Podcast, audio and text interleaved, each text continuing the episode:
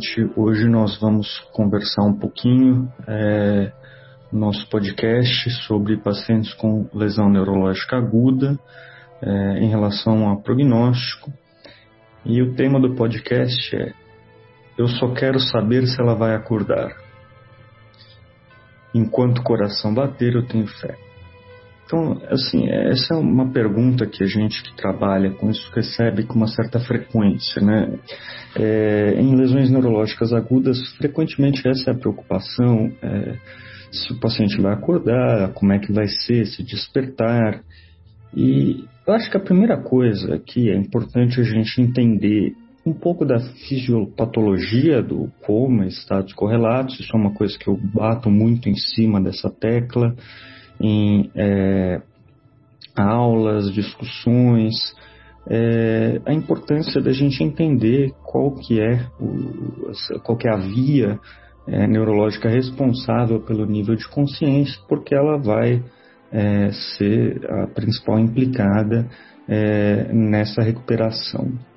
É, mas também eu acho que é importante a gente comentar um pouco sobre os mitos é, relacionados a é, alterações prolongadas de consciência que a gente vê muito na mídia, é, em é, ficção, filmes, livros, que é essa ideia do paciente despertar do coma, né? Então, é, isso é uma coisa que, apesar da gente ter muitas essas, é, ver muitas essas notícias, acaba sendo uma atenção seletiva. É, é de fato muito raro essa situação que é despertar de, uma, de um estado de coma.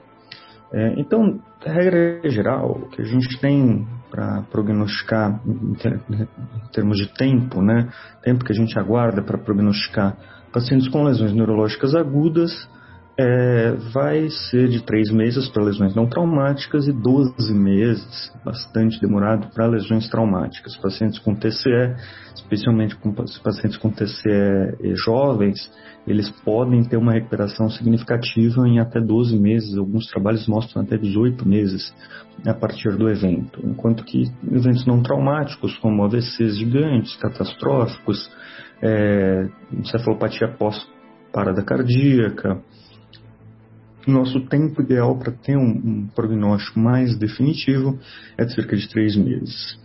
É, tudo isso vai depender do, da extensão da lesão encefálica, né, do mecanismo de lesão é, e do quanto essa lesão acomete o SARA. Então, lembrando de novo, o SARA é o sistema ativador reticular ascendente, ele vai começar na formação reticular do mesencéfalo, vai subir para o tálamo bilateralmente e do tálamo bilateral ele vai se projetar para o córtex de forma difusa. E esse sistema ele recebe diversas aferências de tronco encefálico, então recebe aferências é, serotoninérgicas por meio dos núcleos da RAF, recebe aferências é, noradrenérgicas por meio do locus cerúleus, recebe aferências dopaminérgicas, colinérgicas, estaminérgicas, é, e todas essas aferências vão modular esse sistema e esse é o racional pelo qual a gente usa algumas medicações é, para tentar ativar mais esse sistema, inclusive algumas medicações hipnóticas, como antidepressivos com efeito hipnótico, vão acabar gerando esse efeito hipnótico por conta do, do efeito é, dessas é, medicações em neurotransmissores que atuam em cima do SAR. Né? Então, lesões que acometam o mesencéfalo, tálamo bilateral ou córtex de forma difusa, elas são particularmente mais é, graves, no sentido de que elas vão levar um, um, um rebaixamento de nível de consciência persistente e os estados de alteração de consciência prolongados, que vão ser o estado é, vegetativo persistente ou permanente, em que o paciente ele só tem um, é, ele mantém o ciclo sono-vigília, mas não tem absolutamente nenhuma interação com o meio, e estado de consciência mínima, que é quando o paciente tem algum grau de interação mínima, então ele consegue balbuciar algumas sílabas ou palavras, é, seguir alguns comandos muito simples, mas não consegue desenvolver uma interação é, complexa com o ambiente, usar objetos de forma funcional é, e, e, ter o mínimo de independência é, que, que permita uma qualidade de vida. Né? Então, considerando esses números mágicos, é, a gente tem uma ideia de mais ou menos em que momento a gente consegue ter uma, uma noção melhor de como que o paciente vai ficar no longo prazo, né? Então, para trauma isso demora bastante, a gente não pode fechar um prognóstico, a não ser em casos extremos, em que a gente já observa que tem sinais de neuroimagem que já surgiram um prognóstico muito reservado, mas na grande maioria das vezes o paciente que sai daquela fase inicial do neurotrauma, ele é um paciente que merece é, uma reabilitação, merece um acompanhamento para que a gente possa saber como é que está caminhando essa evolução. E é, o paciente com lesão não traumática, em até três meses, ele pode ter uma evolução é, que pode surpreender. Existem alguns fatores preditivos de mau prognóstico, né? Então, o paciente que já é, encontra-se, então, mais clássico e mais bem estudado é a encefalopatia hipóxico-isquêmica pós-parada cardiorrespiratória, né? Então, nessa situação, é, existem alguns achados que têm uma especificidade de 100% para uma evolução neurológica desfavorável. Então, a pupilas médio-fixas ou midriáticas fixas, ausência do córneo palpebral e a resposta motora ausente ou em extensão, é, quando os três achados são positivos, isso tem uma especificidade de 100% para um desfecho neurológico desfavorável. Agora, quando o paciente não tem esses achados, é, torna-se muito mais difícil prognosticar exatamente por conta dessa variabilidade. Então, fatores como a idade do paciente, a funcionalidade prévia, o tamanho e o local da lesão. Então, o que eu sempre digo é o cérebro ele não é igual ao músculo cardíaco, né? Então, o cérebro, a localização importa muito. Lesões do lado esquerdo são muito piores que lesões do lado direito por acometer a fala e a linguagem. É, então, todas essas variáveis têm que ser incorporadas na nossa decisão prognóstica. Muitas vezes é necessário a avaliação de um neurologista, afinal, é, o especialista é sempre o médico mais capacitado, por mais que o paliativista tenha uma boa noção da, da prognóstico em diferentes situações. Em algumas situações específicas é, é necessário o auxílio do médico da especialidade para conseguir ajudar a prognosticar aquela lesão.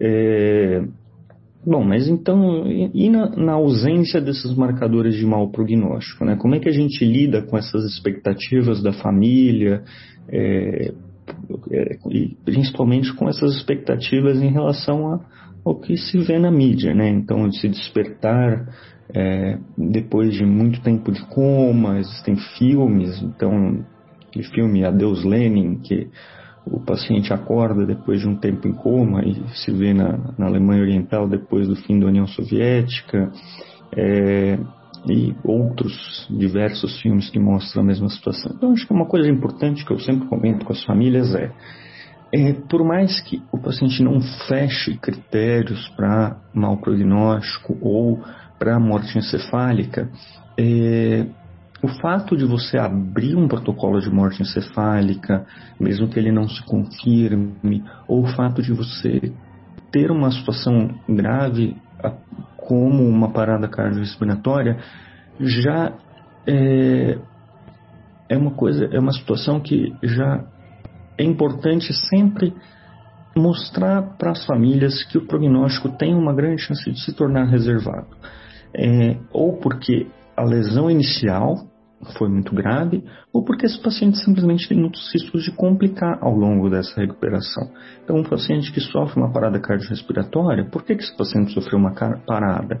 Esse paciente estava séptico na UTI, ele já estava com algum outra, alguma outra disfunção orgânica, é, esse paciente teve uma lesão grave neurológica, é, que ele permaneceu muito tempo em coma, esse paciente é, vai permanecer na UTI, ele pode acabar pegando uma infecção é, ou complicando de diversas maneiras que já é justificável você é, tom, assumir um tom um pouco mais pessimista.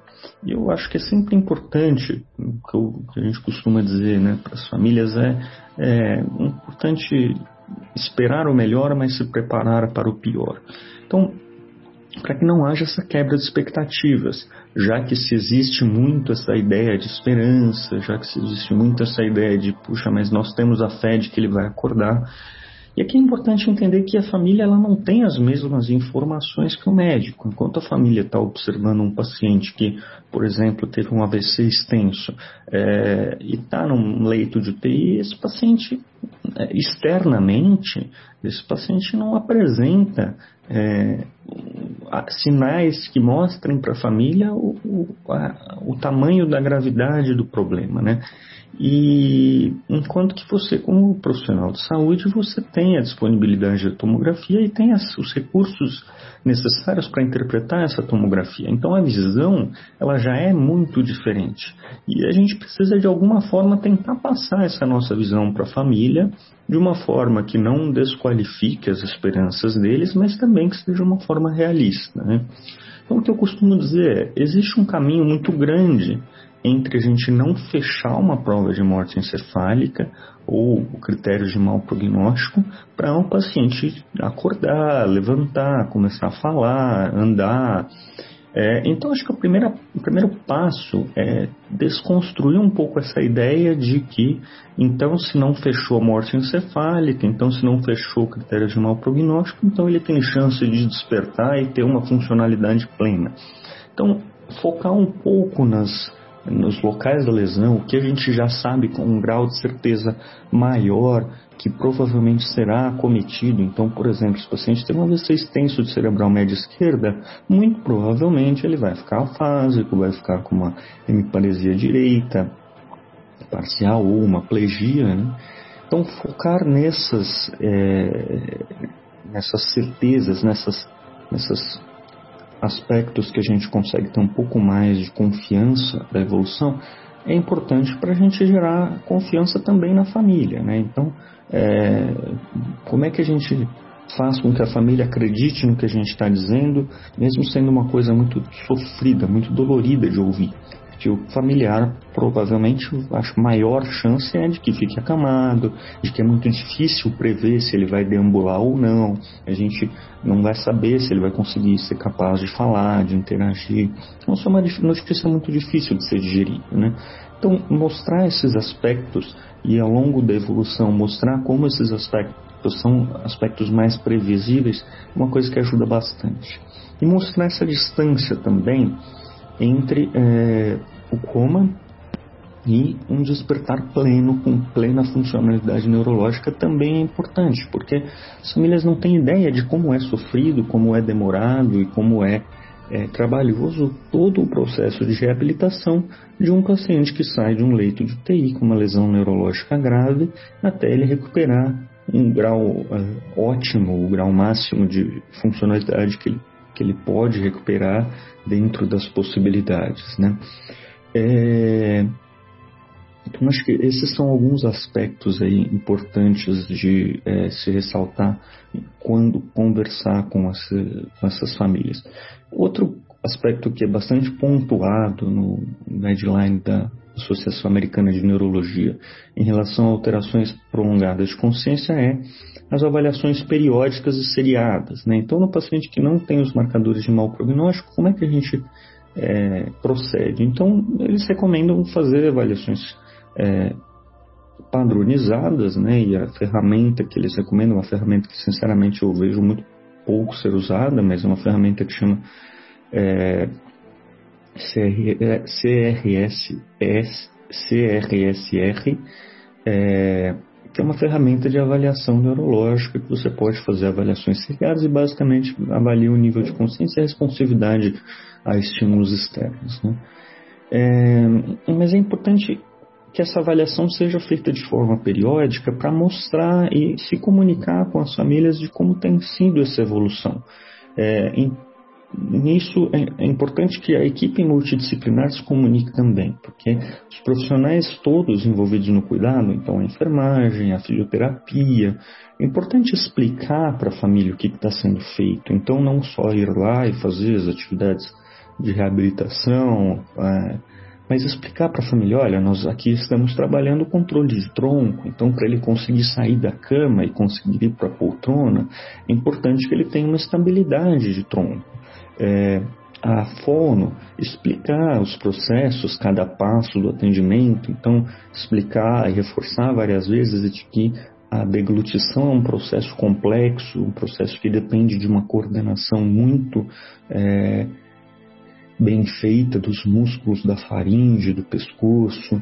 Então, explicar que a progressão das consistências faz parte desse processo de reabilitação, é, como é a progressão da, da reabilitação da fala, é, como é a progressão de um desmame de traqueostomia.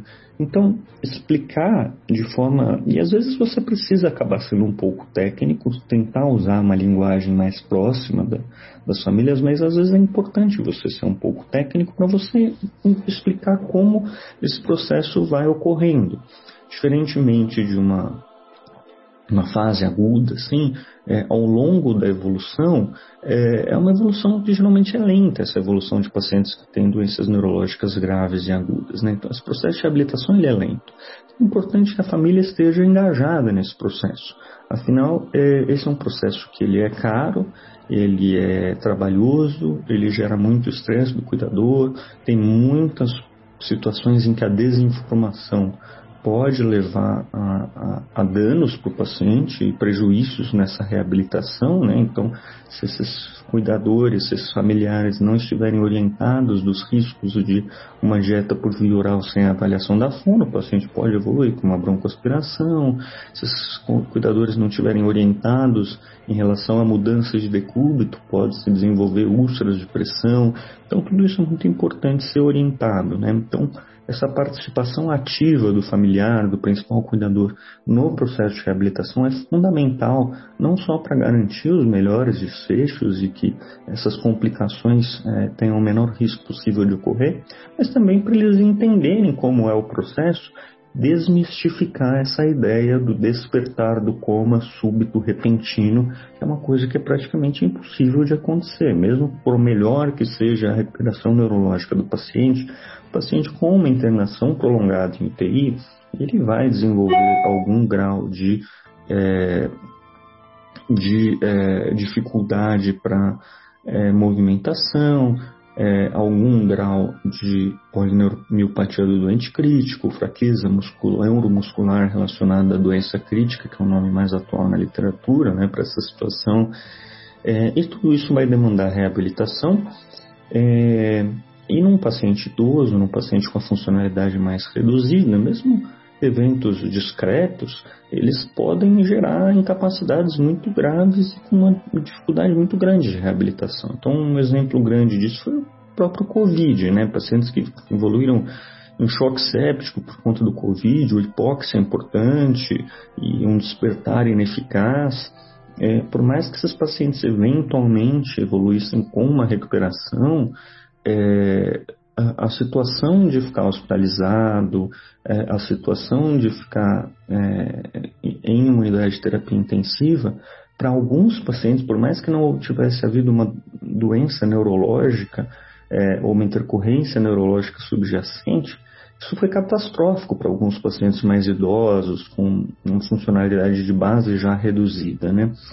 Existe um, um trabalho do JAMA é, em que foi avaliado o, os efeitos deletérios de delírio, que a princípio não é uma doença neurológica primária, né? é uma situação secundária a causas clínicas, e esses efeitos deletérios no longo prazo. E, na verdade, o que foi observado é que a presença de delírio estava associada a um maior risco de perda cognitiva no longo prazo. Se isso é se existe aí uma relação causal ou não, é uma coisa que ainda é um pouco difícil de estabelecer. Então, será que esses pacientes não evoluíram com uma perda cognitiva no longo prazo porque eles já eram predispostos? Mas, ao que tudo indica, ter delírio não é uma coisa que é, é, é inócua, né? Então, a recuperação de um estado de delírio, ela pode deixar sequelas. Então, esse paciente pode voltar para muito próximo da funcionalidade dele prévia, mas também ele pode voltar para uma funcionalidade muito abaixo. Isso acontece muito com pacientes idosos com demência. Então, acho que esses aspectos são bastante importantes. Então, desmistificar essa ideia de que o paciente vai acordar do coma é, pleno, vai acordar com plenas capacidades funcionais, tentar explicar quais as lesões preditas baseado na neuroanatomia, baseado na, no mecanismo de lesão, baseado no local das lesões, é, lembrar sempre desses tempos, esses números mágicos aí de três meses para lesões não traumáticas e 12 meses para lesões traumáticas, para a gente conseguir dar um prognóstico um pouco mais definitivo, sempre deixar a dúvida antes desse período, para evitar que aconteçam situações como essas em que é, se perca a confiança na equipe, né? Então, é, por mais difícil que seja prognosticar é, esse tipo de situação, é muito importante que a, as famílias confiem, que você assuma a, a sua é, dificuldade de prognosticar. Então, explique para a família que é difícil prognosticar, que o prognóstico pode ser muito variável, mas ao mesmo tempo dando as certezas que você já tem. Olha, eu acredito que é muito difícil dizer se ele vai acordar ou não, é, mas a gente consegue prever que provavelmente vai ficar um déficit aí na força do lado direito do corpo e tal. É, e uma outra pergunta para terminar, que eu recebo com uma certa frequência nesse tipo de situação é: Doutor, ele está me ouvindo? E o que eu costumo responder é, é algo no, na linha de é, é, difícil a gente saber, né? porque o paciente nessas situações muito provavelmente ele está num estado intermediário de consciência, então num estado que não chega a ser o coma, quando ele está num coma a gente diz, bom, ele está sedado, ele está num coma, mas na grande maioria das vezes o paciente encontra-se num estado intermediário é, seja porque está na, na, UTI, o alvo de sedação na UTI é manter o paciente com uma sedação leve, né? É, então explicar, olha, é, ele está num estado de consciência intermediário, que não é igual a um coma, em que não há absolutamente nenhuma percepção do ambiente, mas também não é igual eu e você, que estamos conversando normalmente, nos entendendo plenamente, mas eu sempre incentivo conversar com o paciente. É, muitas vezes, ao ouvir a voz de um familiar, alguma voz conhecida, a resposta do paciente, que pode ser muito pobre é, em relação à equipe, ela é maior em relação à família. E isso não precisa de uma explicação é, mística, uma explicação sobrenatural para isso. É, o paciente é, ele evoca as memórias de uma voz conhecida, da mesma forma que um delírio responde a uma voz conhecida, é um familiar, isso ajuda na, na, na, recuperação de um delírio. O paciente que está no estado intermediário de consciência, ele tem uma chance muito maior de responder a algum familiar. Então, até para não gerar esse, esse, conflito né, em relação à equipe. Puxa, mas doutor, você me disse que para vocês ele não estava respondendo nada, para mim ele apertou a minha mão. É, é importante acolher essas, essas, essas, percepções das famílias e não é, entrar em conflito dizendo, olha, mas isso aí é um reflexo e tal explicar exatamente qual que é a sua percepção em relação àquele evento que o familiar presenciou, é, se ele é um evento que ele é compatível com a resposta clínica e mesmo que seja um pouco surpreendente, mesmo que a equipe não tenha observado, entender que esse evento ele pode apresentar, ele pode acontecer na presença de algum conhecido algum familiar, é, acolher mas ao mesmo tempo também explicar a distância atual, né, aquela fase da, da recuperação do quadro, é, de um estado de despertar pleno, de capacidade plena de conversar, de interagir, de cuidar da, da própria saúde, autocuidados, etc.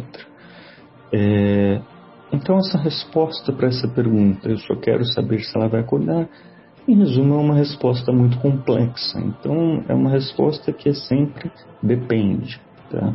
De maneira geral, os pacientes, mesmo que estão em coma, eles sempre acabam evoluindo para um estado vegetativo persistente ou permanente, é, ou persistente sendo aquele estado vegetativo que permanece acima de um mês e permanente acima de três meses, né? Um estado de consciência mínima. Porque o, o ciclo sono-vigília ele, ele, sempre acaba se recuperando, o paciente sempre acaba recuperando esse, essa é, abertura ocular durante o dia, fechamento ocular durante a noite. Então, assim, o despertar, provavelmente sim, provavelmente o abrir de olhos sim, mas mostrar é, não só que, é, o, o, que, que não só o despertar importa, né, mas que também a recuperação de todas as funções neurológicas é um processo que não vai acontecer do dia para a noite. Vai acontecer, se for acontecer, qual a probabilidade disso acontecer frente aos nossos conhecimentos como médico, quais são as limitações do nosso conhecimento em relação a, a, a esse prognóstico, o quanto a gente de fato tem certeza se a gente consegue prever ou não, que é uma coisa que a gente entra um pouco mais em detalhes na aula, no capítulo, mas é uma coisa que mesmo para a gente, é, neuro, médico neurologista, é uma coisa muito difícil de se fazer ao certo, né? É, mas explicar que o, o, despertar, o abrir de olhos, ele não é um evento é, que unicamente determina a recuperação de um estado neurológico de alteração prolongada de consciência. Isso é um processo lento, gradativo e que depende também de é, todos os cuidados clínicos, de enfermagem e de reabilitação. Então, só com todas essas informações e uma avaliação longitudinal, é, a gente consegue ter uma ideia melhor se o paciente vai de fato acordar e se ele acordar, como vai ser esse despertar. Se isso vai ser um despertar com independência, com capacidade de conversar, é, com capacidade de interagir com o ambiente, com capacidade de é, se movimentar, quais vão ser as prováveis limitações do ponto de vista neurológico esperadas, quais que são as perspectivas de recuperação dessas limitações, né?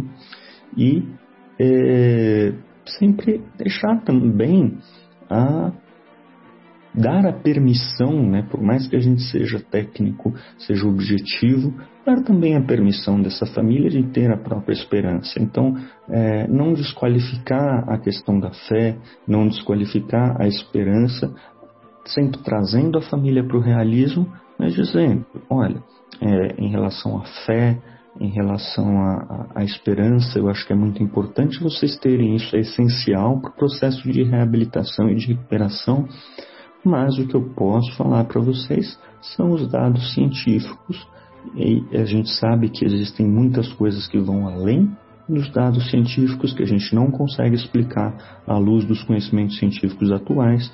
Eu acho que é muito importante que vocês interpretem isso como fé, cada um interpreta isso de uma forma, e a fé é uma forma de interpretar essas coisas que a gente não consegue explicar. É, mas os dados que a gente tem são esses, e eu acho que, mesmo dentro da, da fé, eu acho que a gente tem que tentar trabalhar com é, a fé na melhora dentro dessas possibilidades.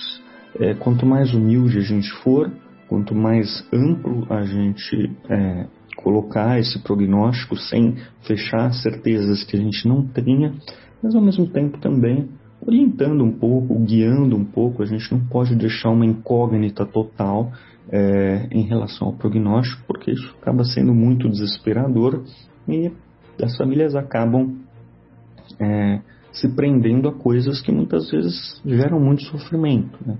Então, ser sincero, ser objetivo, mas também acolher esses sentimentos, essas expectativas e tentar entender exatamente o que, que é o despertar que eles esperam. Se eles entendem que esse despertar ele pode ser um despertar limitado, ele pode ser um despertar que vai demorar até atingir um grau de recuperação plena é, e abordar essas, essas pequenas divergências de expectativas para que a gente possa se comunicar de uma forma melhor e é, explicar mesmo, deixar bem claro para a família qual que é o prognóstico esperado e o que, que a gente precisa fazer para atingir esse prognóstico é, desejado. Tá? É isso que eu tinha para falar para vocês. É, obrigado.